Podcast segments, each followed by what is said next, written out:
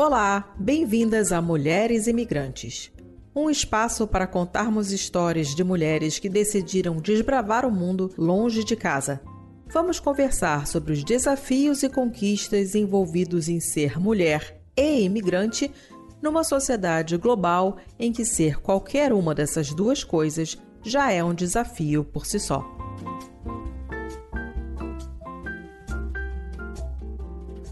Olá, mulheres imigrantes! Eu sou Bárbara dos Santos, paulistana da Zona Leste e imigrante em Brisbane, Austrália, há 15 anos. A convidada deste episódio é natural de São Paulo, capital, apaixonada por leitura, caminhar e frequentar cafeterias, musicista por profissão e fujona do sono nas horas vagas, Aria Capia. Seja muito bem-vinda e, por favor, se apresente melhor às nossas ouvintes. Quem é a Aria na fila do desprendimento? Olá, tudo bem? Um prazer enorme estar aqui falando com você. Eu também sou da Zona Leste de São Paulo. Olha só, gente, Zona Leste venceu, periferia venceu. Sim, perifá, conterrânea. Muito obrigada pelo convite desde já. É, eu sou de São Paulo, como você falou. Trabalhei algum tempo como advogada, mas a minha vocação sempre foi a música. Tenho formação em direito e resolvi mudar. Primeiro mudei de carreira, não contente, eu fui lá e mudei de país. Porque a pessoa não, não, gosta. A pessoa não gosta de marasmo. E agora, agora eu tô bem. Agora eu faço o que eu gosto no lugar que eu quero, então agora tá tudo sob controle. não temos intenção de, de mudar. Tenho 38 anos, sou casada e tenho duas filhas, uma de 8 anos, uma de 4 anos.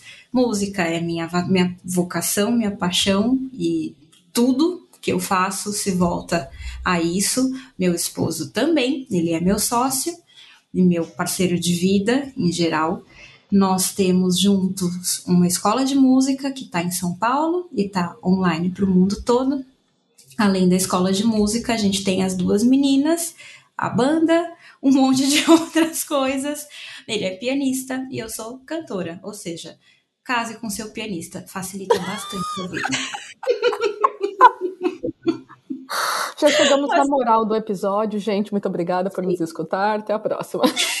Não facilita, facilita muito a vida.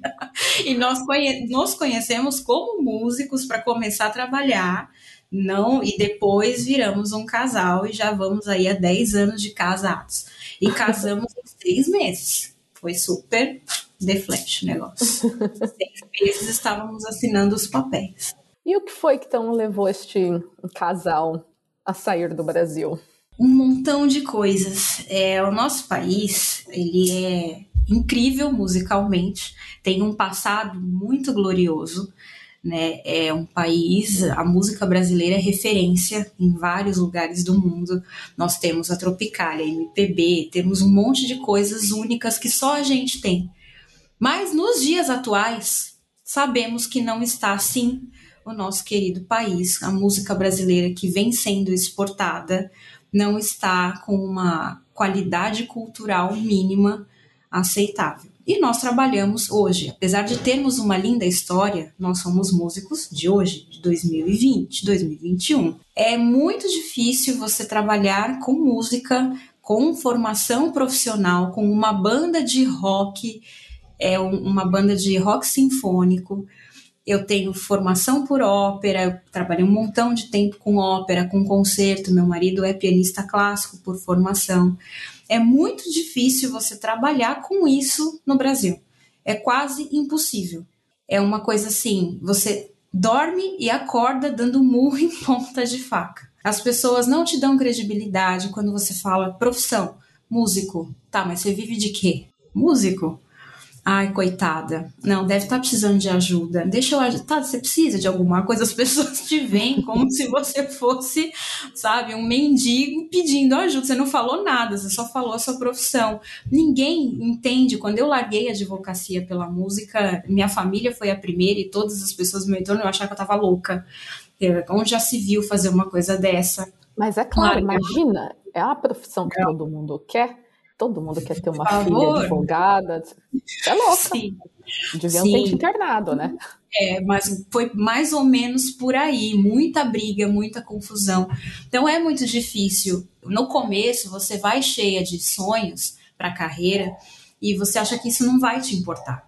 Só que com o passar do tempo, todo dia a mesma coisa. Você chegar num banco, você tem uma empresa com CNPJ, você emprega 15 pessoas, você tem 15 professores contratados, uma secretária, você tem uma empresa normal. E você chegar no banco e falar assim: eu preciso de um investimento, eu preciso de um financiamento, e o gerente do banco virar para falar assim, virar para você e falar assim: ah, mas você tem uma atividade de risco. Oi? Não, não mexo com inflamáveis, eu não, não ponho fogo em nada. Eu não entendi. Qual que é o risco, né? É, é, qual é o risco? A música é considerada atividade de risco. A arte, música em geral, é considerada atividade de risco. Ou seja, depois de um tempo lidando com isso todos os dias, você chegando na escola, minha filha mais velha, que chegou a estudar no Brasil, ela estudou num dos colégios mais caros de São Paulo localizado num bairro nobre. A nossa escola estava na Avenida Paulista, hoje ela está em Moema, num bairro nobre. E a gente chegava na escola e ouvíamos comentários ali de como que a gente conseguia pagar aquela escola para ela sendo músicos. Porque era uma escola caríssima. E como que vocês pagam isso com música? Dando aula de música e fazendo show. E depois de muito tempo nesse e cenário. Sem ser famosa, né? Tem aquela coisa, famosa, porque se você não é uma mega celebridade do mundo, uhum. da, aí já da não vale. Aí você tá na indústria da música. A gente nunca quis ir para a indústria da música. Nós somos músicos por vocação. Músico normal a gente tem, né? As celebridades, mas músico normal vai, toca, faz um show. É uma vida normal. O seu trabalho é sair para tocar, para ensaiar, para gravar, para dar entrevista, compor, gravar, lançar. Trabalho normal. E aí, depois de muito tempo nisso, todo dia, começa a ficar muito chato. Começa a ficar assim, eu não aguento mais. Porque aquilo vai matando a sua alma. Todo dia você dá murro em ponta de faca, você atender alunos na escola de música, você tem lá uma escola com uma porta aberta, aí sobe a pessoa, ah, eu quero informação de curso de música. Hum, legal, olha, aqui você tem teoria, harmonia, história, arranjo, orquestração, você tem uma formação completa, porque é assim, é assim que se estuda música na grande maioria dos países dos países desenvolvidos. E aí a pessoa virar para você e falar assim: "Não, isso aí é muito, eu não quero tudo isso não, eu só quero saber onde aperta e tocar". É complicado. Aí começa também você como educador, como professor, educador, independente de ser música ou do que é, você quer você está nisso também por vocação, porque você quer transmitir conhecimento, você tem uma responsabilidade social, tem um monte de coisas. E aí também, todo dia, de 10 que sobem perguntando sobre o curso, você escuta isso nove ou às vezes dez vezes.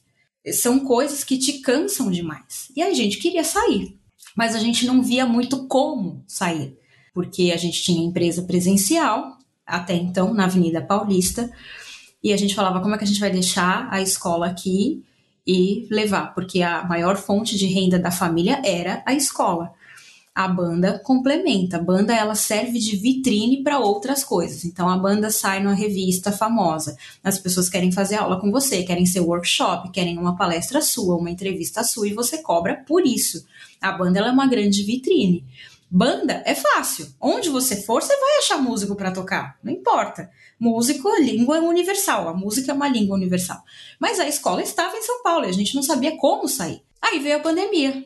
O que era presencial passou a ser online. Aí nós falamos, é agora? Em cima de tudo isso, nós perdemos mais da metade da nossa renda mensal. Muito aluno não se adaptou ao online, a banda tinha acabado de lançar um disco inteiro com turnê agendada, com tudo, e foi tudo cancelado. Em um dia, a gente perdeu todos os contratos da banda e começou a perder aluno aluno que estava com medo de, de, também gastar dinheiro, e então não sabia o que ia acontecer, queria guardar dinheiro. No Brasil, a primeira coisa que se corta é arte. Sempre, sempre foi assim. Arte e, depois, e saúde, então, tipo, é isso e academia. Sim, se corta, simples assim. Parei a música e parei a academia, exatamente assim. Aí a gente perdeu muito aluno, perdemos muitos contratos. Eu tinha uma turnê pela América do Sul e uma pela Europa, as duas foram canceladas. Ou seja, não dava mais financeiramente para sustentar São Paulo, é caro de se viver em São Paulo, a gente morava perto da Avenida Paulista, minha filha estudava ali, era um custo de vida alto, não ia dar para manter esse custo de vida com o que a gente conseguiu salvar ali. O lado bom foi que a gente, com o online, a gente expandiu o conservatório primeiro para o país inteiro. Hoje já estamos fora, mas primeiro para o país inteiro, o que ajuda, mas não ajuda muito. Por quê? Porque o Brasil ele é muito grande, ele é gigante. Então, para um aluno de São Paulo, pagar X num curso é ok. Mas para um aluno do, do, de cima, de sei lá, de Salvador, é um valor absurdo. É, são a discrepância entre os estados não ajudou. Então, a gente conseguiu expandir online. Teoricamente, você tem mais campo, mas a realidade do Brasil para um ticket médio de uma empresa de São Paulo, São Paulo é o centro mais caro da cidade para se viver, só perto para Brasília. Ou seja, ajudava, mas não ajudava, porque a gente chamava aluno do país inteiro, mas os caras não aguentavam pagar o curso. E ficou numa balança de instabilidade muito tempo, entrando e saindo aluno, coisa que a gente não tinha. A gente tinha São Paulo, porta aberta, subia, fazia três, quatro matrículas por mês e ninguém saía, porque o curso tem um prazo de duração. Então, enfim, a gente se lascou, em bom português, de todos os lados. Não salvou muita coisa. Aí foi onde a gente falou assim: é agora. A gente precisava cortar custo, não ia dar para manter o que a gente tinha. E eu não queria cortar, eu vou cortar para onde? Eu vou morar na casa da minha mãe com duas crianças e um marido? É loucura. Ninguém faz isso. Isso é consciência, assim, não vai dar. Perdemos quase tudo. Aí eu lembrei, porque eu já conhecia Buenos Aires. A gente já, eu já tinha estudado aqui anos atrás. Não queria voltar para o Brasil, eu já era apaixonada pelo lugar, pela cidade, pelo estilo de vida, pelo idioma, por tudo. Voltei para o Brasil e nesse ano que eu voltei foi o ano que eu conheci o meu marido. Então, eu tinha que voltar. Aí me veio assim, Buenos Aires. Literalmente, eu escutei um sopro, Buenos Aires. Aí eu falei, Buenos Aires, vamos para Buenos Aires. Por quê? A gente ganha em real, temos uma vantagem econômica na moeda, porque o peso argentino não vale quase nada. A gente ganha em real, isso consegue, a gente consegue cambiar a moeda e ter uma vantagem econômica considerável. É uma cidade que tem escola pública, que você não precisa se preocupar com a escola particular, a escola pública é referência no continente inteiro. Então você não precisa pagar a escola para criança, você pode confiar cegamente na escola pública e tem uma qualidade de vida gigante e resolve o nosso problema financeiro. E, de outro lado, eu realizava o meu sonho. Aí eu virei pro marido e falei: vamos embora para Buenos Aires. Ele falou: é, vamos embora. A gente é muito parceiro. A gente é muito. Ele não conhecia Buenos Aires, ele nunca tinha vindo aqui, ele veio na minha, assim. Mas confiou assim, no seu. Confiou. Confiou, cego. Aí vamos embora. A gente entregou o apartamento, vendemos tudo que dava. Meu, meu, meu apartamento em São Paulo era alugado. A gente só entregou, vendi os móveis, doei o que não dava para vender, levantei uma grana. Aí nós fomos para um Airbnb. Ficamos morando num Airbnb na praia um tempo. Aí depois esperando a fronteira abrir, porque isso era 2020, veja bem, né? A pessoa não tem juízo tinha uma previsão de abertura da fronteira para setembro. No fim das contas, ela abriu em novembro. Aí Nossa. a gente ficou na praia todo esse tempo. E depois, no último mês, nos últimos meses, nos últimos dois meses, a gente foi para casa da minha mãe, porque aí eu precisava salvar dinheiro todo custo. Eu falei, não, agora a gente está quase indo, vamos para casa da minha mãe.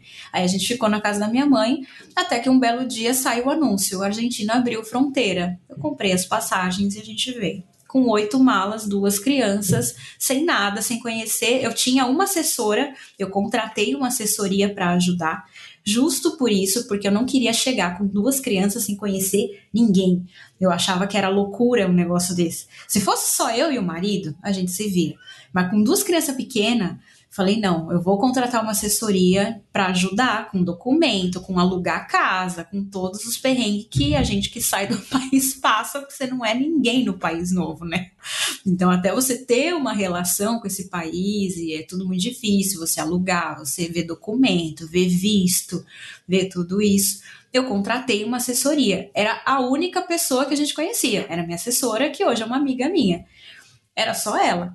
Baixamos aqui em Ezeiza, dia 2 de novembro, dia de finados, com as oito malas, que era o que dava para trazer, mais nada, duas crianças. Aí encontrei com a minha assessora, que a gente começou a vida aqui no meio da pandemia, sem nada, assim, totalmente no, no susto. Entre a decisão e a mudança deu seis meses, não, não mais que isso. Como foi essa tomada de decisão? É, você acha que, então, todos os, os fatores que foram, que estava acontecendo, o negócio você falou, então, a escola sofrendo esse grande baque, a banda também, você acha que foi tudo já meio que em grandes aspas, te forçando a tomar uma decisão de tipo, cara, eu já tinha esse sonho de antes, só foi, tipo, se fez a oportunidade ali para vocês. É, foi transformar uma grande ameaça numa oportunidade, literalmente, porque a gente não sabia o que ia acontecer. Começou a sair aluno e sem previsão de voltar a fazer show, sem previsão de fazer as turnês que a gente recebe para fazer turnê, sem previsão de nada. Falei assim, vamos pegar isso tudo que sobrou e, e vamos para lá, porque pior do que tá, não vai ficar. Se der errado, a gente volta, né? Não tem muito, não tinha muito o que fazer. Eu falava para minha mãe, assim, se der errado, ou se eu nem tentar, pode se conformar que eu vou me enfiar na sua casa com todo mundo, porque eu não tenho como mais pagar um aluguel em São Paulo. Não tinha como, caiu muito a nossa renda. E aí eu penso que tudo tem um porquê. A gente já vinha falando sempre, vamos embora, vamos embora. Eu sempre falava para ele, vamos para Argentina, é perto, não tem fuso horário, é fácil da gente conseguir voltar. Vamos para Argentina. Ele sempre falava, vamos. Mas aí a gente via aquele aquela escola com 10 salas dentro, um estúdio. Como é que eu vou largar tudo isso? e ir para outra. Como é que eu vou deixar alguém administrando isso tudo, né? Se com a gente ali olhando já era difícil, imagina. Então era difícil demais de realizar, de ter a vontade, tinha, mas como? E aí quando veio e a gente perdeu tudo, literalmente assim, arrancaram tudo da gente, a gente não teve dúvida, falou assim, então vamos. Não teve muito o que pensar. E a gente estava numa situação de muito risco para a família, porque como que eu ia escola pública em São Paulo não tem condição, como que aí daqui a pouco vinha a, a pequena para a escola também, porque até então eu tinha uma na escola. A pequena estava com dois anos, mas aos três ela também ia ter que ir, que segurasse um pouco mais, que fosse com quatro, ia ter que, que entrar na escola. E como faz? Você não tem opção de uma educação pública. E estava muito na cara que o negócio ia se estender e que o mercado da música ia levar muito tempo para se recuperar. Até agora a gente não recuperou não consegue, o negócio não engrena. Eu tinha uma turnê agora para o Brasil com o Sonata Ártica, que é uma banda finlandesa mundialmente conhecida de power metal. Tava tudo certo, a gente ia para o Brasil, eles tinham uma turnê de 22 shows pela América Latina e a gente ia tocar com eles no show de São Paulo. Já tava, era um show de 2020, tava tudo certo. 36 horas antes do nosso voo, a turnê foi cancelada.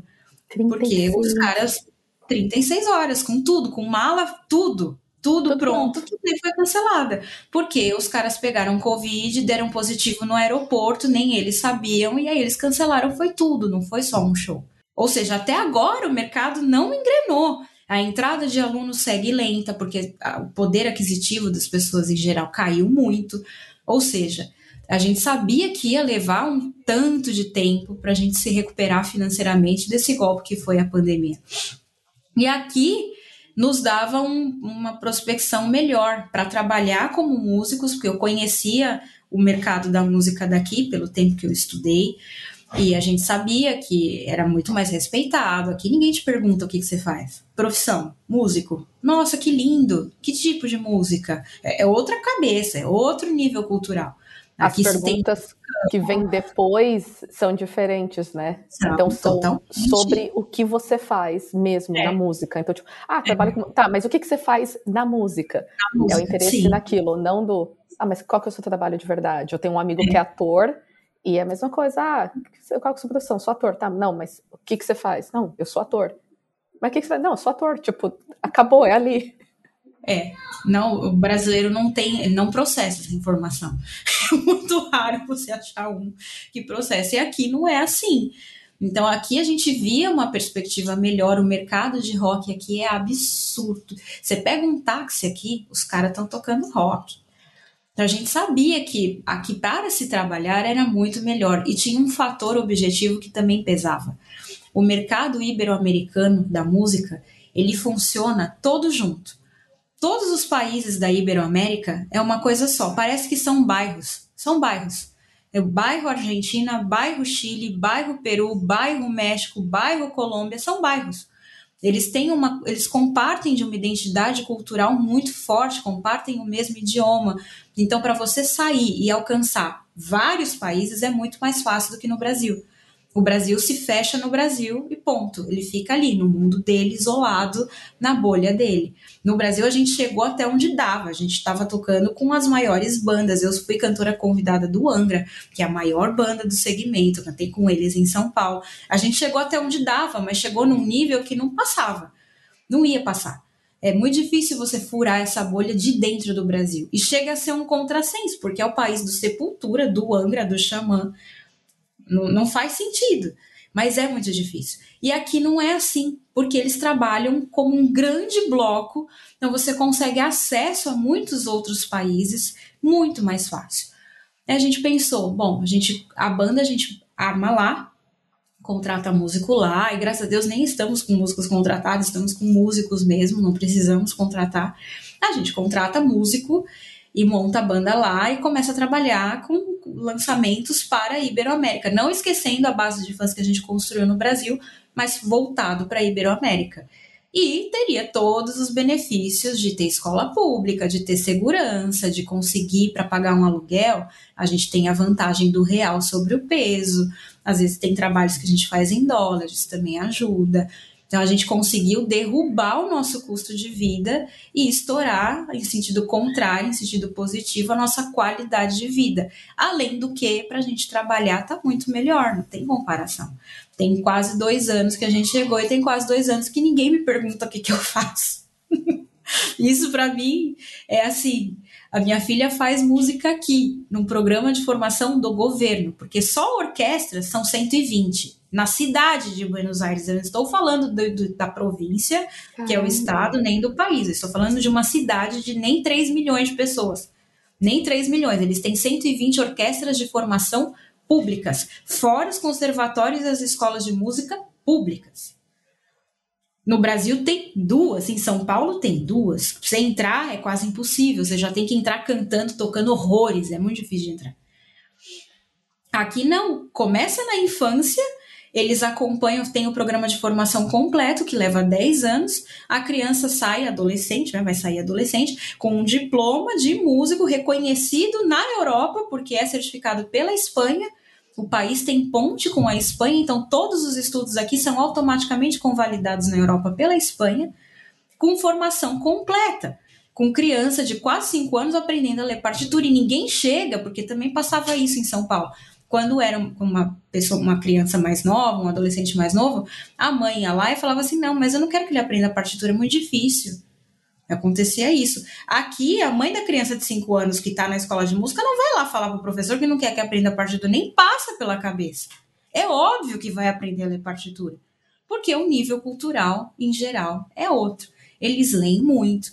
É a cidade que tem mais livrarias do mundo por quilômetro quadrado é, Buenos Aires, eles têm um nível cultural que chega a ser estrondoso.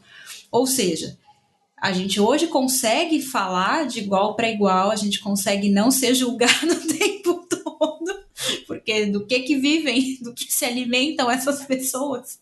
Não, é, somos músicos, somos do Brasil, estamos aqui, é uma cidade que quase metade dela é de imigrantes. Hoje estamos em 47% de Buenos Aires são imigrantes. Então tem de tudo, tem uma diversidade cultural absurda, você escuta todos os idiomas na rua, você escuta alemão, você escuta francês, você escuta inglês, você escuta português, um monte de português, tem um monte de brasileiro aqui. Ou seja, uma cidade turística que te permite um intercâmbio cultural, tem show de segunda a segunda, uns 15 todo dia, manhã, tarde e noite, de graça. Eles respiram cultura é muito diferente da realidade de São Paulo. Tem nem comparação com a realidade de São Paulo. E automaticamente, se é oferecido tudo isso para a população, tem músico trabalhando, tem artista trabalhando, você tem campo de trabalho. E assim foi, a nossa chegada aqui foi. A gente chegou sem nada, sem conhecer ninguém além da nossa assessora. E aí foi na cara e na coragem. Eu comecei a buscar no Instagram, Ah, vamos lá, ia ter um negócio online que chamava Argentina Metal Fest, festival de banda que estava fazendo no mundo todo, né? As bandas montando festivais online. Eu escrevi para os caras e apresentei a banda, perguntei se tinha vaga para entrar no, no line-up daquele festival. Os caras me responderam que tinha, a gente mandou o vídeo, passamos no festival, aí depois do festival já começamos a conhecer outras pessoas, outras bandas que apresentaram outras. Hoje a gente conseguiu se inserir em, com relativa facilidade no mercado da música aqui. Mas foi assim, eu não tenho. Você vê que eu falo muito e eu não tenho problema de, de se eu tenho que correr atrás do trampo, eu corro. Eu comecei assim, vou catar o que, que tem, tem esse festival aqui, deixa eu escrever, escrevia para isso, escrevia para aquele. Aí foi, foi, foi, foi, foi. E hoje estamos tranquilos, a gente trabalha com a galera normal, conhecemos muita gente e cada show que a gente faz conhece mais, cada evento que a gente participa conhece mais. Eles respeitam muito o rock brasileiro, justo por isso, porque é o país do Sepultura, é o país do Angra, então eles respeitam muito.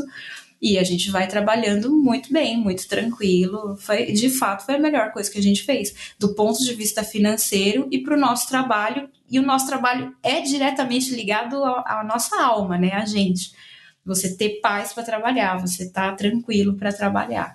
Tá bem legal. Oi, você tinha falado que né, enquanto né, pré-pandemia, o pensamento era, mas como vou deixar o meu negócio na mão de alguém e ir para outro país? E pois é, o que, que vocês fizeram? Exatamente isso. Como que é ter o seu empreendimento num outro país é, então, como que essa parte né, administrativa, como que vocês lidam com isso? E fora também o ganhar em reais e viver em uma outra moeda. A parte administrativa é um grande desafio constante. Até porque, quando a gente decidiu vir, eu separei três pessoas e treinei por seis meses. Era semanal, treinamento semanal, com tudo que precisava para que fossem meus olhos, meus ouvidos, para que fossem tudo. Pois bem, depois de seis meses de treinamento, eu pisei em Buenos Aires. O que, que aconteceu? As três saíram. Mano! Dias depois.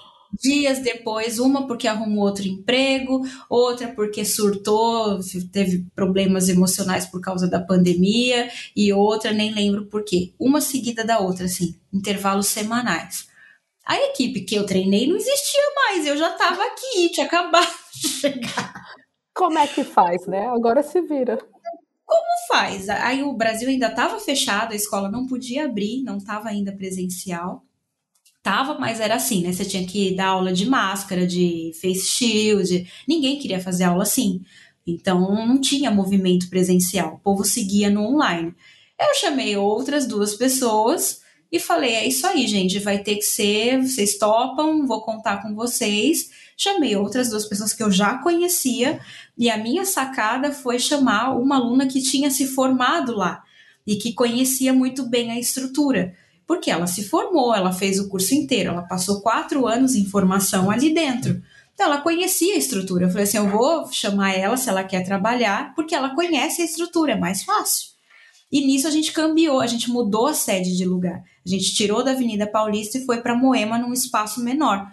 Justo porque não justificava mais ter um prédio do tamanho que a gente tinha, não tinha movimento para isso. Então, a gente mudou e foi para Moema. Muito bem. Falei com ela, com a Emanuela, falei com mais uma pessoa, e aí vai ser assim: a gente vai se falar pela câmera e vocês vão pegar a chave, como com as pessoas que saíram, e vão começar a operar.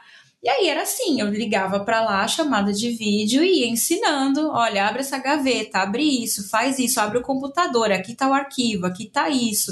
E todo o resto, eu, a gente colocou um ERP, então a gente vê daqui a parte financeira, contábil, jurídica, o departamento de comunicação, a gente consegue, isso é tranquilo, a gente opera por ERP e consegue operar tranquilamente daqui, faz reunião tudo daqui. O problema era o dia a dia. Ah, vai ter prática de bandas, que são os alunos todos juntos tocando. Então, você sabe montar o estúdio? A pessoa não sabia montar o estúdio. E as três que eu tinha treinado não estavam mais lá. Daí era na chamada de vídeo, olha, vai, pega o cabo, tá vendo esse cabo? Chama tal. Horas que era muito mais difícil, aí não acha as coisas, foi desgastante, mas foi, era a única opção. A gente não tinha como, lá, tinha acabado de chegar, não tinha mais nem casa em São Paulo, mais nada. Não tinha, era isso ou era isso? E eu pensava muito assim: vai dar certo porque não tem outra opção. Então vai dar certo. Se não tem outra opção, vai dar certo. E assim foi, a gente foi treinando essas duas pessoas novas que estão lá até hoje, fazendo negócio. Aí foi voltando a presencialidade aos poucos, mas ainda não é uma presencialidade como era antes. A maioria segue online, acabou que o povo acostumou com aula online. Enfim, eles vão para a prática de bandas para lá. Mas as matérias teóricas, por exemplo, nunca mais vai ser presencial. E a gente não tem necessidade para teoria, para história da música, para harmonia, não precisa.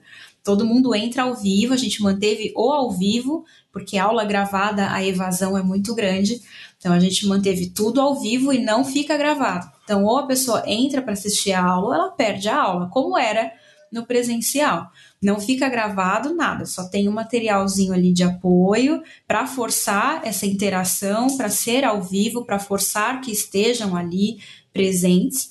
Eles vão para a prática de bandas, deu certo, as pessoas aprenderam a fazer o que precisava, e o resto eu puxo tudo daqui. Tem algumas situações que são muito desafiadoras. Teve uma vez que a gente tem o WhatsApp da escola aqui. É um WhatsApp, um número de São Paulo, mas ele fica aqui no meu computador. Eu trouxe comigo o celular, pronto, ligo aqui no Wi-Fi, ele pega normal. E teve uma vez que o vizinho do, do lado tem uma loja de colchões, o vizinho chama no WhatsApp e fala assim: a porta de vocês está aberta. Aí você fala: pronto, entraram, roubaram a escola e nós dois aqui, que que vai ser? Aí até você chamar, chamar a secretária para ela chegar na escola, aquelas duas horas assim passando mal, falando: pronto, roubaram, roubaram. E eu não queria falar pro moço entrar, porque não conhecia também. Então eu falei assim, vai que essa pessoa da, que se diz funcionário da loja também quer entrar, né? E, enfim, deixa assim. Se a porta tá aberta, vai ficar assim. Espere a Manuela chegar. Até Manuela chegar, duas horas longas, porque ela mora longe da escola. Aí ela chegou e não, tinham só a porta, eu acho que ela foi fechar no dia anterior e não tinha fechado bem, mas a outra porta estava mantida fechada, não tinham entrado. Então tem dessas situações que você não está lá, né? E não tem muito o que você fazer. Tipo, ah, parou de funcionar o amplificador de guitarra. Se o Capia tá lá, ele vai, em dois minutos ele faz o negócio funcionar. Mas com ele aqui e sem ninguém ali que mexa, faz assim, ok, pega um reserva. Se nada funciona, hoje não vai, vai sem guitarra. Paciência, pede para os meninos pegarem um violão e fazer. Então são coisas que você aprende a adaptar. Mas também com o avanço que teve na pandemia das coisas serem online, a parte de administrar não é difícil. O que é difícil é o dia a dia. E graças a Deus a maioria não voltou para a presencialidade, eles vão só para a prática de bandas, para um dia da semana específico que eles se juntam para a prática de bandas. O resto, 90% segue online, até porque os meus alunos e os do CAP não tem mais opção. Ou faz online ou troca de professor. E esses não querem trocar. Não tem opção. Porque no caso eu estou aqui, eles estão lá. Então eles não, quero ficar com você. Então, então você só tem essa opção, filho, é aula online. E acabou que com tudo isso, com a somatória dos fatores, a gente tem uma presencialidade que está controlada, tem uma pessoa operando, que aos meus olhos, os meus ouvidos, às vezes é difícil, o dia a dia é desafiador. Eu confio na, na pessoa, óbvio que eu confio, mas é uma, tem algumas coisas que eu falo assim, nossa, eu precisava estar tá lá. Aí você tem que resignar. Você tem que fazer assim, tá, mas eu não tô e nem vou agora. Eu não vou agora para o aeroporto comprar uma passagem para baixar em São Paulo. Não vou, eu tenho que trabalhar aqui, eu tenho que levar a criança na escola, eu tenho. É isso. Você tem que aprender a aceitar e para mim foi muito mais difícil aceitar que não sou eu que estou fazendo, portanto as coisas não vão sair do jeito que eu faria, mas vão sair. Esse foi o ponto mais difícil, que quando eu estava lá saía tudo perfeito do meu jeito. Agora eu não tenho esse controle. Por mais que você ensine, por mais que você treine, não vai sair do meu jeito. Mas vai sair. Vai sair do melhor jeito que aquela funcionária consegue fazer. Mas vai sair. Então, eu aprendi a relaxar e entrar mais no mindset portenho. Mas, relaxa, toma seu mar, vai dar tudo certo no final. Interessante você falar isso do né, não vai ser do meu jeito. Mas nem se você tivesse lá, sairia do seu jeito se não fosse você fazendo. Isso é uma uhum. coisa que eu passei é, poucos dias agora né, no Brasil. É, e a minha avó, que é uma mulher maravilhosa, mas a bicha é muito controladora. E ela sabe disso muito bem, todo mundo fala na cara dela, porque. E é muito isso também, de tipo, é o jeito dela, que é o único jeito certo de se fazer as coisas. E quando. E ela tá muito sobrecarregada no momento. Só que quando ela consegue delegar para alguém, ah, mas não, não, fez do jeito certo, mas nunca ninguém vai fazer igual a você, não importa o quanto você treine alguém ou não. Cada um tem a sua maneira de fazer as coisas. Exato. E aí, né, entrando um pouquinho no tema da, da maternidade, se você não delegar ou não, não entrar né, nesse, nessa, nesse mindset portenho, igual você brincou agora, você fica doido, porque você se sobrecarrega de coisas que não tem necessidade de se sobrecarregar. Igual no ambiente de trabalho, você é a dona do empreendimento, ótimo, mas chega num momento que fica insustentável dos donos tomarem conta de tudo, que é aí que você começa a contratar pessoas. Né? E aí? E aí, né, entrando então no tema maternidade, como que é ser uma mãe imigrante em época de pandemia, sem rede de apoio? Como é que você tem feito? Nem aí? eu sei.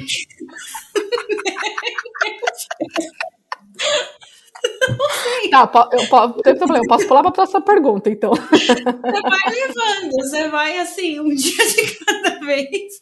Não pensa muito. Eu falo isso sempre quando me perguntam, não pensa muito. Você pensar, você só vai queimar neurônio. Usa, não queima neurônio, usa bem seus neurônios. É muito complicado. Até a gente estava batendo papo aqui no bastidor, né? Eu comentei da dificuldade que é você criar filho em outro sistema de valores, em outro sistema educacional. A minha filha mais nova não fala português de jeito nenhum, porque ela não quer, só porque ela não quer tudo com ela em espanhol. A de oito anos está no terceiro ano da escola primária, agora está estudando história da Argentina. Eu nunca estudei história da Argentina.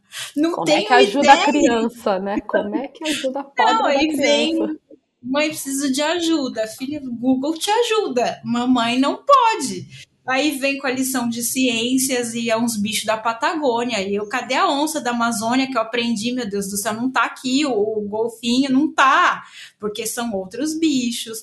Coisa que nem passa pela sua cabeça quando você decide, eu vou mudar de país com criança.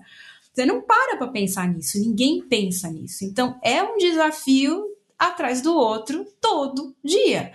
O jeito das crianças é outro, eu vejo aqui grupinhos, eu tenho uma filha de oito. Eu vejo grupinhos em Puerto Madeiro sentados, porque aqui não tem boteco na Argentina, né? É tudo restaurante, é tudo montado, não importa o bairro, é um restaurante montado com coisa de vidro, com guardanapo. As crianças crescem assim. Não tem o famoso botequinho de São Paulo, que você vai ali no coisa de plástico. Não tem. E eu vejo grupos em Puerto Madeira de crianças de 11 anos, 5, 6, sentados sozinhos no hard rock de Puerto Madeira. Tipo, Imagine, São Paulo com 11 anos, o que, que a gente está fazendo? A gente não está indo no hard rock, não é? E eu já sei que vai chegar esse dia. A gente não tem intenção de voltar para o Brasil e se um dia a gente mudar daqui, vai demorar. Ou seja, eu, eu penso muito nisso. Eu falo assim: eu não posso criá-las como eu fui criada, mas eu também não sei como criar. Porque eu não sei como que se manejam as coisas aqui.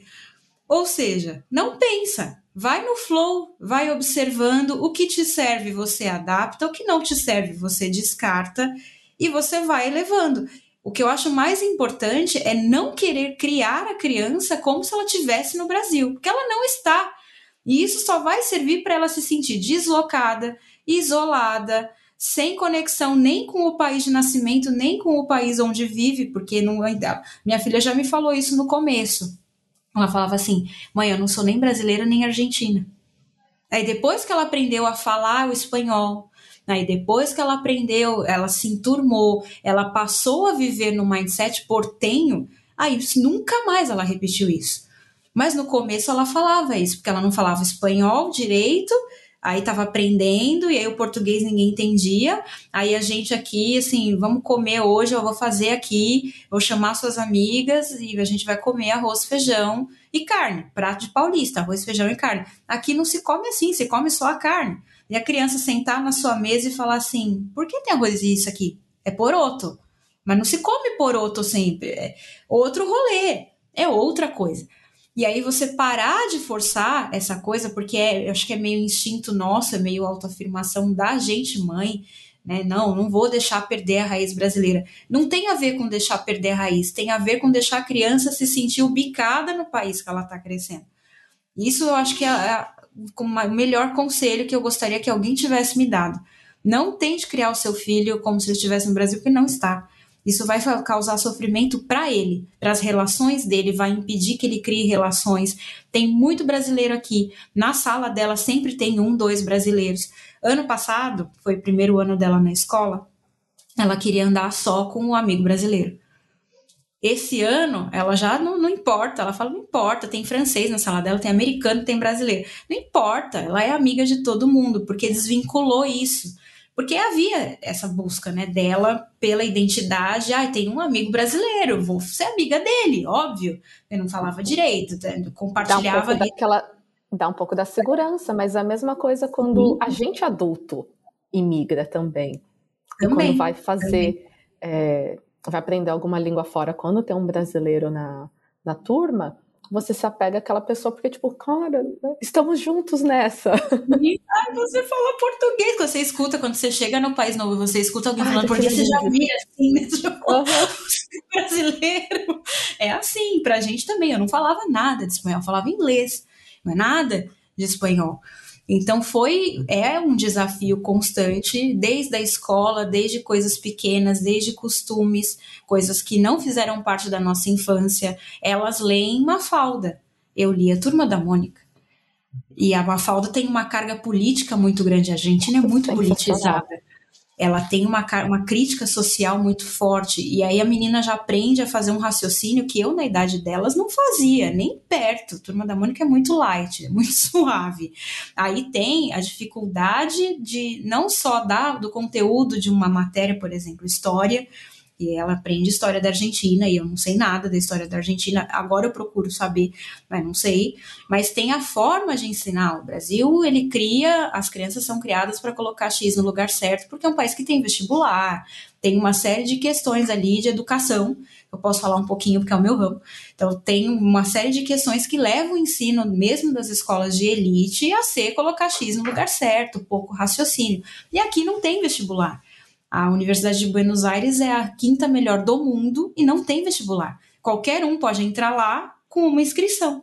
Você chega na secretaria, você entrega os seus assim? documentos, é, é de graça, é a quinta melhor do mundo e não tem vestibular. Mas o primeiro ano é o CBC, que eles falam, Ciclo Básico Comum. É um primeiro ano onde tem matéria de, de ensino médio e você tem que tirar uma nota super alta para se manter na carreira. Você só concorre com você. Se você tirar a nota, você vai seguir. Se você não tirar, você tá fora. Você tem, pode fazer de novo, se errar de novo, não, não volta. Então você concorre só com você, você não tem tipo 10 por vaga. Você tirou a nota, você passa. E automaticamente o sistema de ensino é outro. É voltado pro analítico, não é para colocar X. O jeito que ensina matemática é totalmente diferente do jeito que a gente aprendeu. Ou seja, não é só a dificuldade do conteúdo de uma matéria, mas é a forma de ensinar. É a forma que a criança é treinada a raciocinar aqui. Tudo aqui tem política, tudo tem história, eles têm uma memória incrível com os fatos que aconteceram no país. Eles são muito culturais e políticos para tudo. E no Brasil a gente não é assim. A gente tende a fazer piada com alguns assuntos muito sérios do Brasil. Aqui você faz uma piada com a ditadura, por exemplo, pelo amor de Deus, ou com mulher. Eles são super feministas, é um país super feminista. Você anda pela cidade com os murais a favor da mulher, do aborto. O aborto é legalizado no país. Enfim, tem, eles são super feministas. Você fazer aqui, você mexer com mulher na rua, você chama a polícia e o cara vai preso. Já vi acontecer. Se o cara fizer um psil para você e você chamar a polícia, ele vai preso. Já vi acontecer. Então, é um monte de coisas que a gente não tem isso na gente, que é bom, mas é desafiador. Não é bolinho. Eu tenho uma filha que não fala português. O idioma não é só uma forma de comunicação, é identidade. Eu me preocupo, eu falo assim, gente, é minha filha, será que eu vou me desconectar dela pela coisa? Eu falo com ela em espanhol, eu tenho fluência hoje, mas é, é diferente, né? Não é a mesma coisa. É um desafio duplo. Você tem uma filha que não quer falar o seu idioma. Então, é muito complicado. E a rede de apoio que eu tinha no Brasil, no caso, somos músicos, trabalhamos na noite, tocando de madrugada. Quem ficava com elas era minha mãe. Eu não tenho a minha mãe aqui.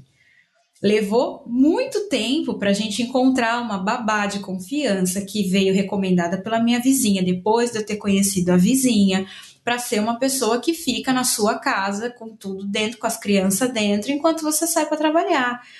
A sorte é que a gente chegou na pandemia, as coisas ainda não estavam totalmente liberadas, quando liberou, que foi do meio do ano passado para cá, que aí sim a gente começou a viver na Argentina, porque até o meio do ano passado era aquela coisa meio estranha, assim. Não tinha muito contato, né? Ainda estava em abertura. De julho para cá, abriu tudo, voltou tudo, voltou normal. Até a sorte foi a gente ter tido esse tempo para aos poucos ir se armando, conseguir ali se armar. A rede de apoio como era com, com a minha família perto, não, não é, não se compara. Mas hoje eu tenho amigos. Se eu preciso de alguma coisa, eu tenho amigos que podem ficar com uma, que podem ficar com a outra, amigos brasileiros, amigos argentinos. Eu tenho, tenho amigo peruano, aqui. Mas eu tenho hoje um grupo de pessoas de confiança que podem me ajudar, que vão me socorrer se eu precisar de alguma coisa. Esse dia chega, isso é que é importante, porque muita gente não quer sair justo por isso, né? Fala assim: não, não vou, imagina, não vou conhecer ninguém. Se você se abrir para realmente conhecer a cultura do lugar, conhecer as pessoas, e não só mudar de endereço, que também é uma coisa que eu vejo muito, o povo não muda, ele só muda de endereço.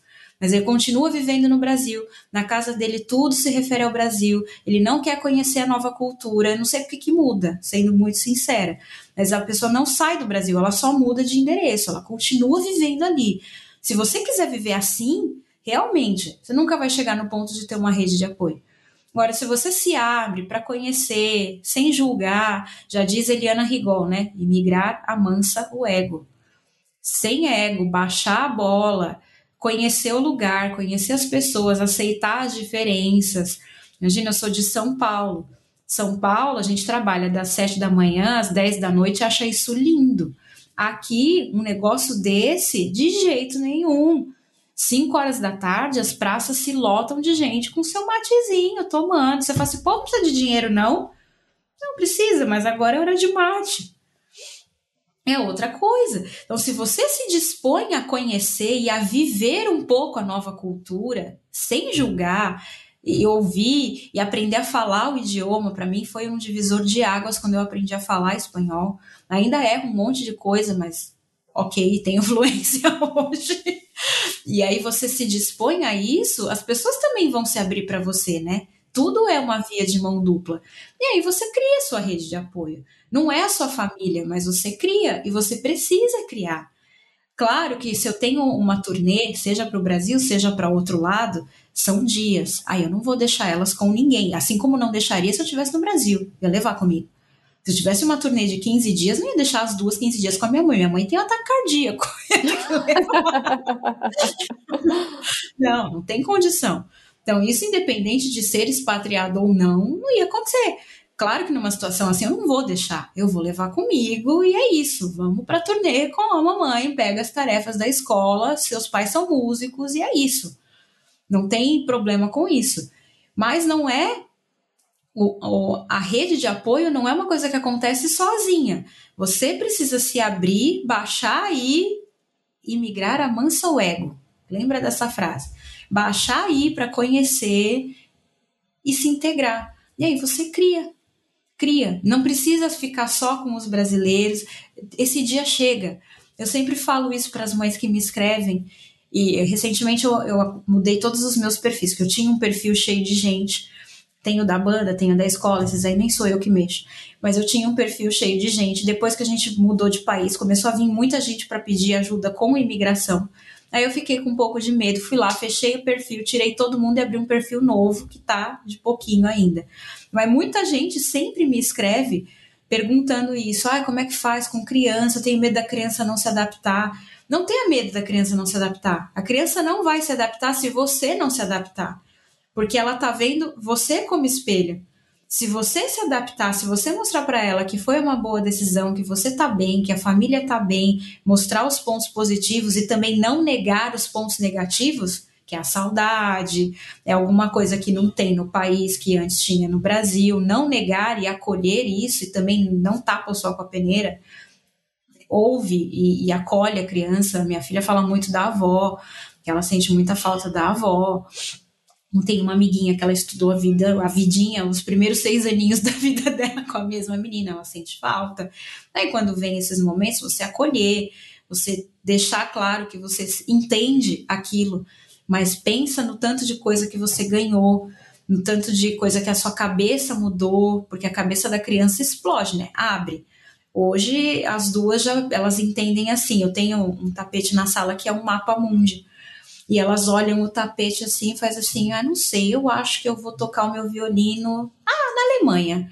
Depois eu vou para os Estados Unidos. Elas ganharam o mundo. E no Brasil não tinha esse pensamento, né? No, o fato de imigrar deu a, a confiança para elas de que elas podem ir para qualquer lugar, que elas podem ser o que elas quiserem, onde elas quiserem.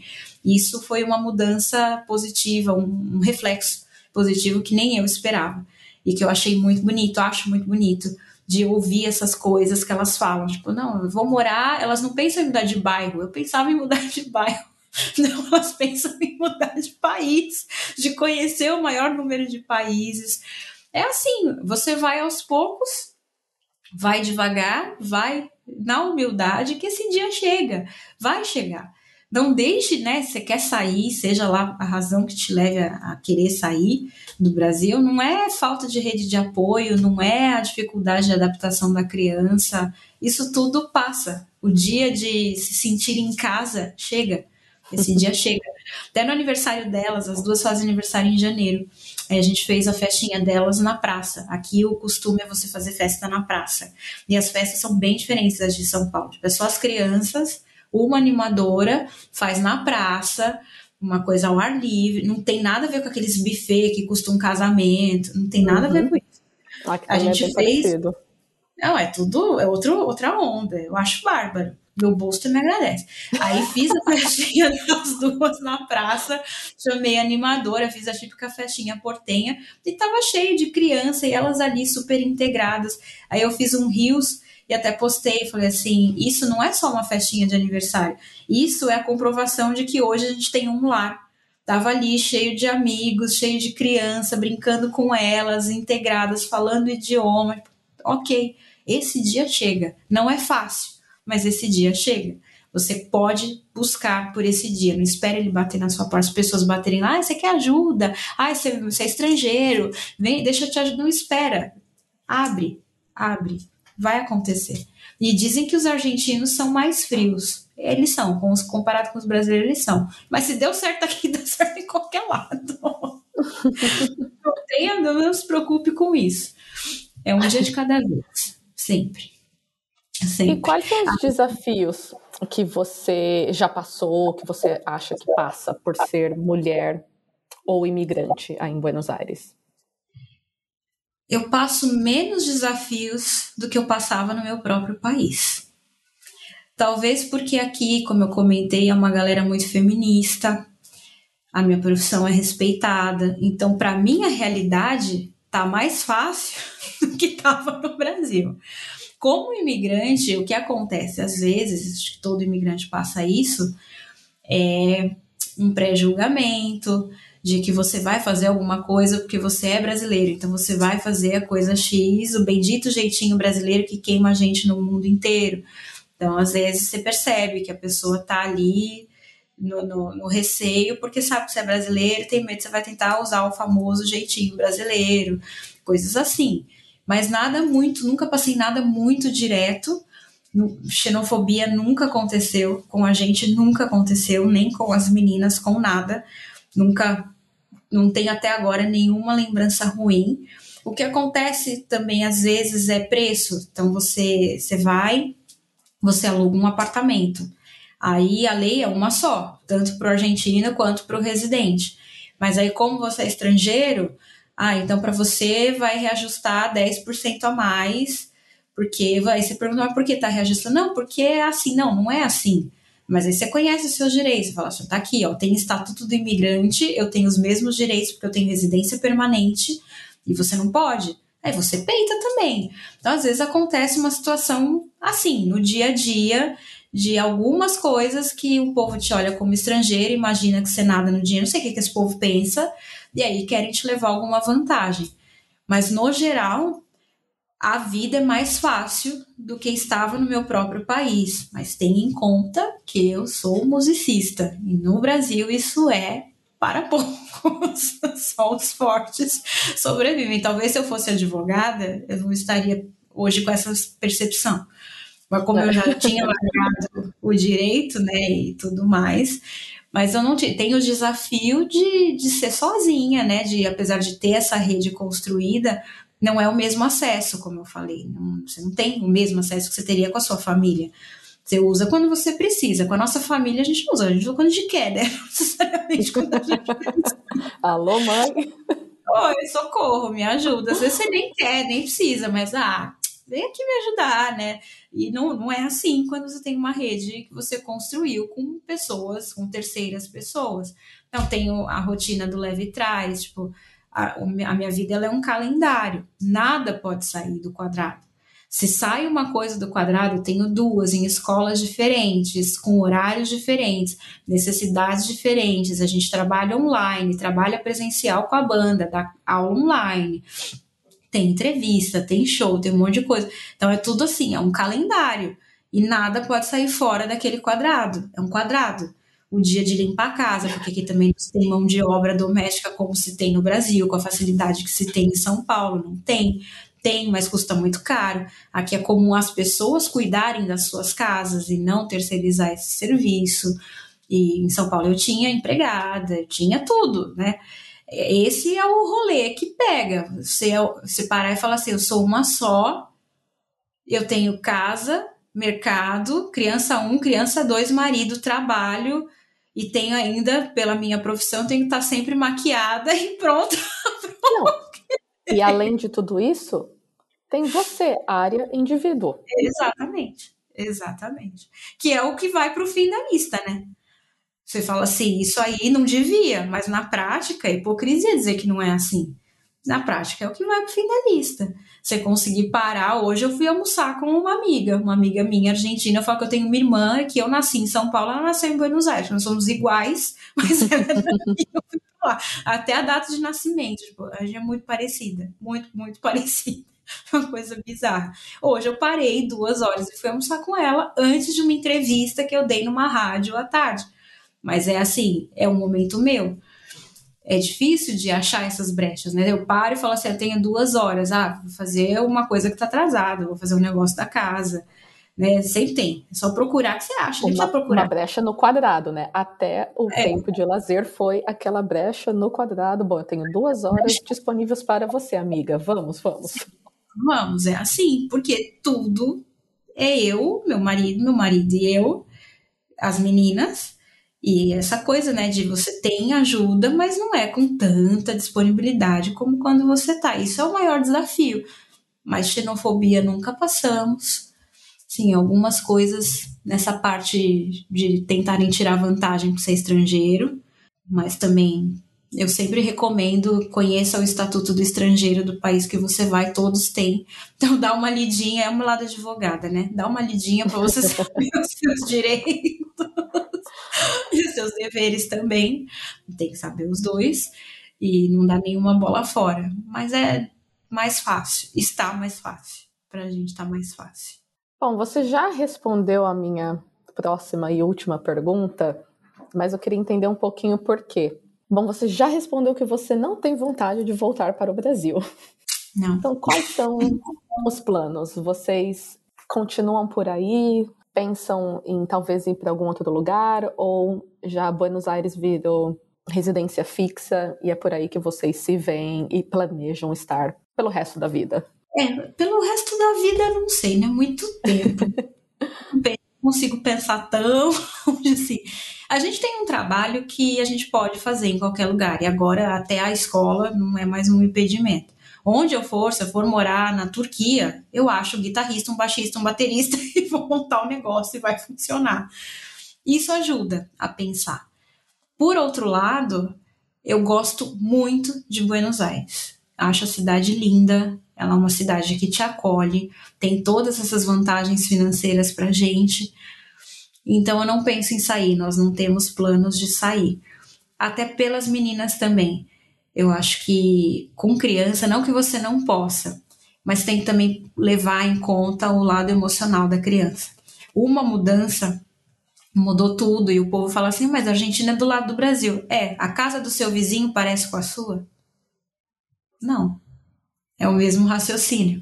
O povo subjuga, né? Fala assim: não, mas vocês estão indo aqui do lado, nem vai mudar tanto assim. Existe o portunhol.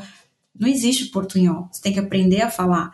Você tem todo. É uma adaptação, é a mesma coisa você que está do outro lado do mundo. É a mesma coisa. Não é porque é vizinho que deixa de ser uma imigração pesada. E aí as meninas agora que estão bem. Até esse ano a gente ia mudar uma de escola para juntar na mesma escola e eu desisti porque ano passado a gente não conseguiu colocar as duas na mesma. Aí esse ano não, vou mudar porque facilitaria a minha vida. E a gente não mudou porque elas estão muito bem adaptadas depois de toda a mudança que elas passaram. Aí você vai mexer de novo, sabe? Não, não, não, não acho certo com elas. Agora que elas estão bem, cada uma no, no seu devido rolê, mas elas estão bem, você vai muda uma de novo, uma ia ficar chateada. Assim, e qual é? Você vai. Quem vai ficar chateada? a mais velha ou a mais nova. Então eu falei assim: não, a gente se virou, a gente continua, deixa elas aí sem mudar de escola. Então tem esse lado da estabilidade que eu acho importante para elas por um tempo, pelo menos, um bom tempo, que terminem a primária aqui. E a gente vai fazer turnês pelo mundo e elas vão passar períodos, né? 10 dias, 15 dias, isso vai acontecer, já acontecia antes elas têm essa possibilidade de conhecer vários países com a gente trabalhando, é a vantagem da música. Então elas vão conhecer, mas mudar a residência, não. Voltar para o Brasil não passa de jeito nenhum pela nossa cabeça. Não sei, eu, todos os brasileiros que eu conheço aqui querem voltar um dia. Eu não, tô junto com a galera, eu não me imagino mais vivendo no Brasil, em nenhum canto do Brasil. Eu não consigo me imaginar mais, mas a gente sofreu muito no Brasil, né? Então, talvez seja por aí. Quem sabe um dia a gente pense em ir para a Espanha, mas com um objetivo. A gente queria morar em algum país da Europa para poder conhecer todos os cantos da Europa e aí morando lá. Sabe que assim, rolê. É, aí você fica dois anos ali, conhece todos os cantos, todos os lugares que eu quero fazer. Nossa, quero conhecer o sul da França, um monte de lugares que eu quero conhecer. Aí você fica ali dois anos que está perto, que é mais barato, né? E depois voltar para Buenos Aires. A gente sempre fala que quando as meninas tiverem asa e forem aí para o mundo, a gente vai ficar eu e ele, e a, eu, ele e a música, sempre, né? A banda, o negócio todo. E a gente sempre fala assim: eu não sei para onde elas vão. E talvez a gente passe um tempo nesse rolê Europa, quero conhecer um monte de lugar. Mas a gente vai voltar para casa casa. Aí eu posso voltar para São Paulo? A gente fala, não, a gente volta para Buenos Aires. Não sei, a nossa família renasceu aqui. A gente está realmente muito bem. E a gente nunca sentiu essa sensação de casa, apesar dos dois serem paulistas, de, criados ali. E a gente nunca sentiu isso que a gente sente aqui, de você olhar e você se identificar com absolutamente tudo. De tudo te faz sentido. Pra você ter noção, devia alguma coisa devia estar tá escrita aí. Mas eu ganhei prêmio regendo um coro que cantava Piazzolla. O meu coro ganhou prêmio cantando Piazzolla. A gente cantava Vila Lobos e Piazzolla. Nós ganhamos prêmio cantando Piazzolla. Então eu tenho uma identidade cultural muito grande e de todos os lados. Então esse é o plano. Se falar assim, é um plano? Talvez um rolê Europa por uns dois anos. O resto, conhecer o máximo de lugares possíveis e com elas. A gente quer muito que a família faça esse rolê todo de levar junto nas turnês ou viajar a passeio, mas com elas pequenas. Eu acho que a memória é a única coisa que a gente deixa para o filho é memória, são momentos. Não vou deixar uma casa, não vou deixar um apartamento, mas eu vou deixar a coisa assim, vocês vão conhecer o mundo. E... e o conhecimento da música também, né? Que a gente estava conversando antes de, de gravar. E São as heranças. A mais velha já, já manda super bem, melhor que muito adulto. Sim. Vai nos meus stories, vocês vão ver os papos da Luna, é surreal. Então é isso, a gente pensa nisso, mas aqui é casa, é casa. Não sei explicar, são coisas que você não explica, você só sente. O meu marido, quando chegou, falei assim, nossa, por que, que a gente não fez isso antes? não é porque não era passeio, tinha um monte de coisa envolvida, mas aqui, aqui é casa, eu não tenho vontade de, de sair, se sair vai ser por um pouquinho e volto para casa. Casa aqui, não São Paulo. Ah, adorei. Área, foi um prazer conversar com você. Muito obrigada pela sua presença. Mas antes de terminarmos, então, vamos para nossa lupa cultural, que é aquele momento de indicação de trabalhos feitos ou protagonizados por mulheres. Que, que você tem para gente? Vamos lá. Eu tenho uma escritora, ela é do sul do Brasil, e inclusive está publicando aqui também na Argentina. O livro dela foi traduzido e vai ser publicado aqui agora em maio, que é a Daniela Espínola. Ela escreve sobre a mulher, ela escreve sobre o mundo, ela escreve poesias mesmo. E a coisa mais linda, os textos dela são são bem para você refletir. Então, Daniela Espíndola, escritora, e indico a Eliana Rigol, que imagino que muitas pessoas que seguem esse podcast já devem conhecer, porque ela fala muito sobre migração. Ela é do Maternity Livre e ela mora hoje em Lisboa. Também é ex-advogada. Ela também tem uma filha que chama Luna, assim como a minha, só que a aluna dela é um ano mais velha que a minha aluna e eu fiz um curso com ela no passado, já acompanhava o trabalho. Ela também tem livro publicado e as crônicas sobre imigração são de chorar. Você lê e você faz assim, nossa, ela entendeu tudo. Lógico, ela imigrou, por isso que você se identifica tanto. Ela já morou no Canadá, já morou em outros lados da Europa, agora ela está em Lisboa. E também é do sul do Brasil. É uma gênia, vale muito a pena conhecer. Ela também não está atualizado, mas ela tem também podcast, tem livros, tem o Afeto Revolution e o Moscas no Labirinto, que mudaram muito, não só o meu maternar, mas o meu encarar a migração, me ajudaram muito. Então eu deixo aí as duas para vocês conhecerem, vai valer a pena. Depois a gente deixa os links aí certinho para vocês poderem começar a seguir também. É, eu tenho duas indicações e são duas indicações completamente diferentes uma das outras. Mas uma é uma minissérie na Netflix que eu tô quase no finzinho. São três episódios só, cada episódio tem mais ou menos uma hora, e eu tô no finzinho do, do último episódio, que em português chama Os Princípios do Prazer. Gente, é. Sim, mind-blowing. É, em português seria tipo assim: é, é, é sensacional. Só vai e assiste. São basicamente né, os princípios do prazer feminino. Então, é um, são várias cientistas explorando, é, fazendo estudos e mostrando né, tudo com base científica e dados e tudo mais sobre todo o, o prazer feminino. É sensacional. Não conheço esse, já vou buscar também. O primeiro episódio fala muito sobre o nosso corpo, o segundo fala sobre a nossa mente e o terceiro é sobre as nossas relações. Então, tem mulheres brancas, mulheres pretas, mulheres cisgêneros, mulheres trans, tem todo o, universo é, o mais diverso possível é, que elas uhum. conseguiram trazer para falar também. Então, não são só cientistas, mas tem pessoas como eu e você que estão falando lá também sobre a experiência delas, é, é feito com mulheres nos Estados Unidos, mas não tem só mulheres americanas. Então, tem mulheres asiáticas também. É...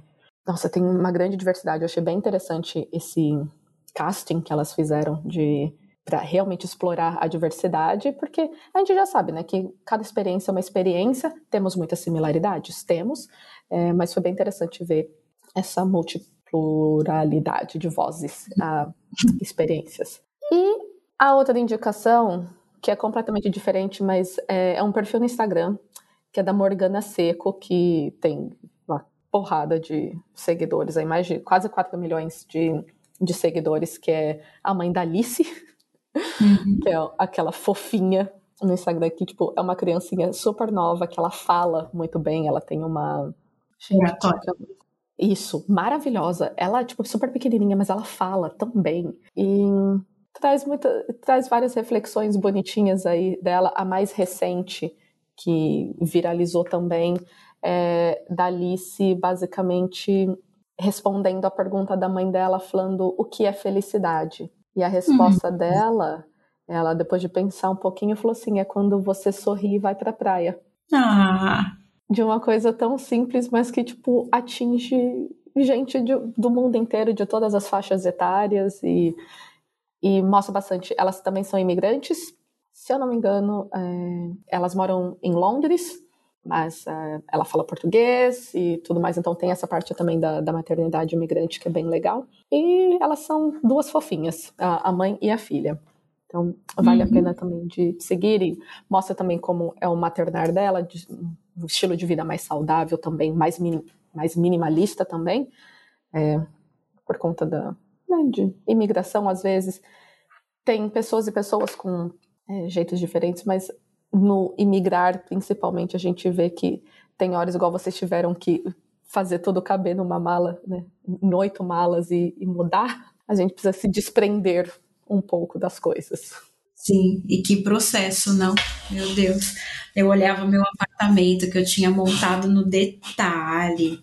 Nossa. Aí você falava assim: por onde eu vou começar? Que processo? Você chora. Eu fazia, eu parecia uma louca, descontrolada, eu chorava. Aí falava: o que, que eu tô fazendo? Não, agora vamos, agora vamos. É um puta processo. É um puta processo. Mas tem, tem uma frase da Paty Perdigão, mais uma, você pediu duas, vou dar mais uma. Paty Perdigão também é imigrante, agora acabou de ganhar o terceiro filho. Ela tá na Itália, em Verona ela é coach de desenvolvimento pessoal, um monte de coisa. Eu fiz alguns cursos dela também. E ela fala assim que quando a dor de ficar é maior do que a dor de ir, é a hora de ir. Então, se você tem muita certeza, não vai, vai doer, não vai ser fácil. Mas se você tem muita certeza, essa dor vai passar e ela vai dar lugar a uma saudade, vai dar lugar a você sair da ilha para ver a ilha de outro modo, e vai, vai passar. Mas a dor de ficar, ela tem que ser maior do que a dor de ir, né? Eu acho que essa frase muda, assim, é o jeito de você encarar um processo tão pesado como um processo de imigração, porque é pesado. Vale a pena, mas é pesado, não é fácil. Não é fácil. E a outra da Eliana, que eu já falei aqui, o imigrar amansa o ego. Imigrar é um exercício de amansar o ego porque a gente se defende nem sabe do que, né? Vem o ego lá o tempo todo, cara, relaxa, só relaxa, só vai. Essa frase foi ótima, já vai ter que virar post, gente, vocês que lutem aí para eu e minhas reflexões, os meus textões, que eu tô meio em falta aí, mas não tem essa outra, sair da ilha para ver a ilha. Essa eu não sei a autoria dela, mas é exatamente assim, né? A gente olha hoje para o nosso país e tem outra percepção. Você entende, no meu campo, você entende por que, que o Brasil é assim culturalmente, pela colonização que teve, que foi diferente da colonização espanhola, uma coisa que veio de séculos, né? Então você sai da ilha e você vê a ilha de uma outra forma totalmente diferente. E a última frase para você fazer testão é. Peraí, deixa eu pensar. É assim: lar é onde o coração não tem medo. Essa também eu gosto muito. O seu lar é onde o seu coração está livre, está acolhido e ele não tem medo, não importa a sua nacionalidade. Se você está se sentindo com o seu coração livre, ali é o seu lar. Ponto. Ai, gente, que maneira mais linda da gente acabar esse episódio. Sim, tem várias. Com pinguinho várias. de esperança, gente, que o maternário imigrante é desafiador, assim como o maternar é desafiador, ponto. E a migração também é desafiadora. Tem, são muitas renúncias que nós precisamos fazer quando decidimos ficar, quando a gente quer ir, e quando a gente também quer ir e não uhum. quer ficar, mas tem a dor do, do ir embora. É, sempre vai ter aquele, aquela coisinha do, da saudade, que não necessariamente uhum. significa sofrimento. E é aí que muita gente acaba. É, ah, eu sou muito apegada à minha família, como que eu vou ir? Você vai continuar ainda do mesmo jeito. O amor uhum. não vai é, diminuir, você não ama menos por ir embora. Exato. Mas a gente precisa se colocar no topo da lista é, das, das coisas que nós gostaríamos de fazer e pensando sempre né, no melhor para a gente e no caso de quem tem mais pessoas dependendo, né, no que seria melhor para sua família também. Sim, e você tem que se manter ali, porque a criança tá só ali. Se você começa a sambar para a criança, você é referência, né? Você não pode, você tem que. A, gente, a conversa com a aluna, a pequena tinha dois anos, né? Conversa nenhuma. Só arruma mal e vai. Escolhe teu é, brinquedo, vamos. É isso, foi basicamente assim. Agora, a conversa com a aluna que estava com seis na época foi muito muito aberta, assim. A gente chegou nela e falou: olha, a gente vai para outro país. Ela nem tinha noção o que é outro país, né? Seis anos e nada. E eu mostrei a cidade, falei: só que fica muito longe, tem que pegar avião, né? Tudo bem, dá para vir de carro, mas facilitava ali no rolê a gente falar que só de avião. E a gente teve essa conversa com ela e falou: vai mudar, a palavra que você ouve vai mudar, vai mudar a língua.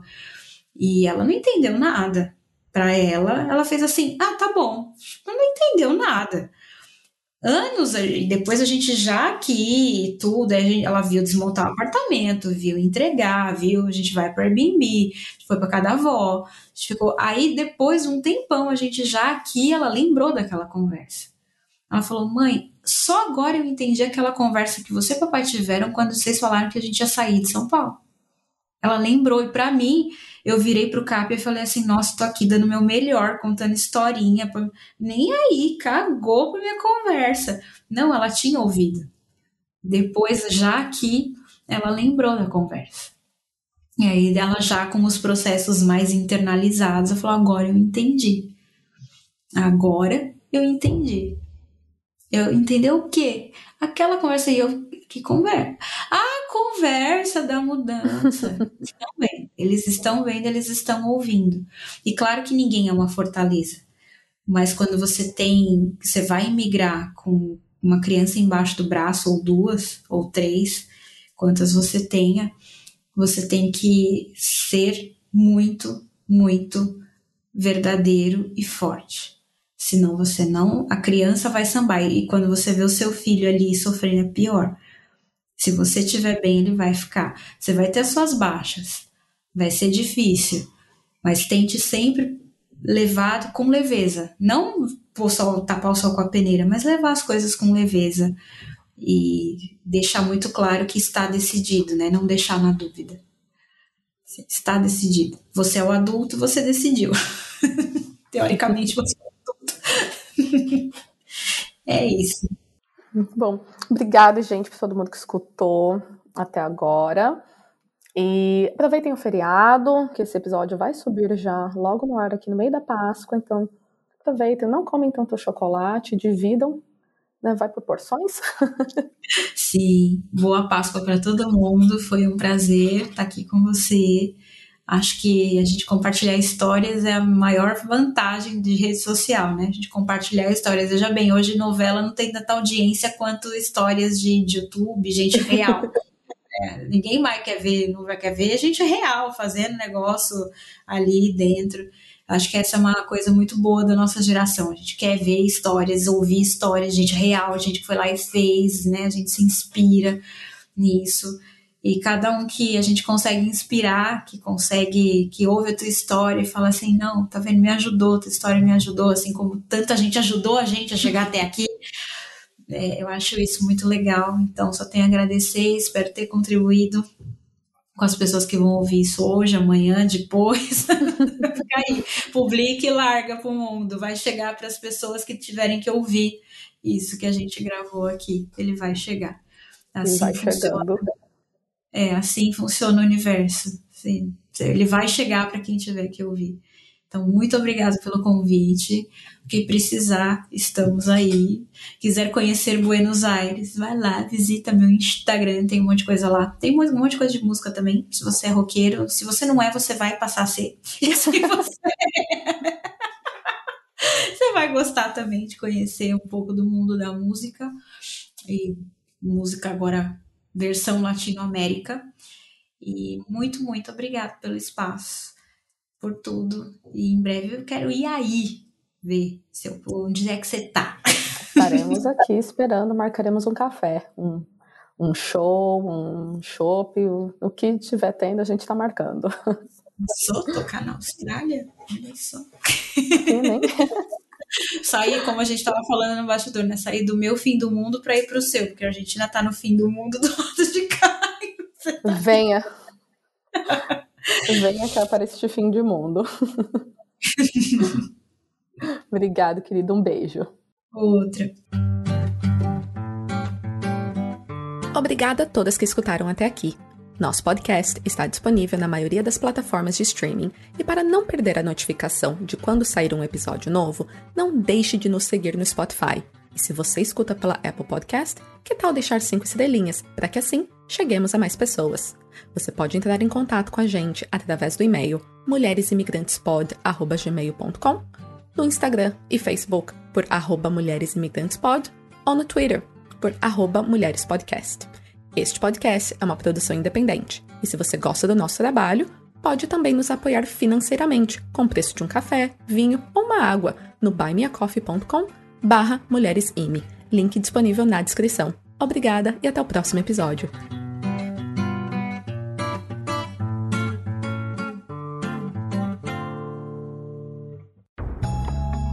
Este podcast foi editado por estopimpodcasts.com.br.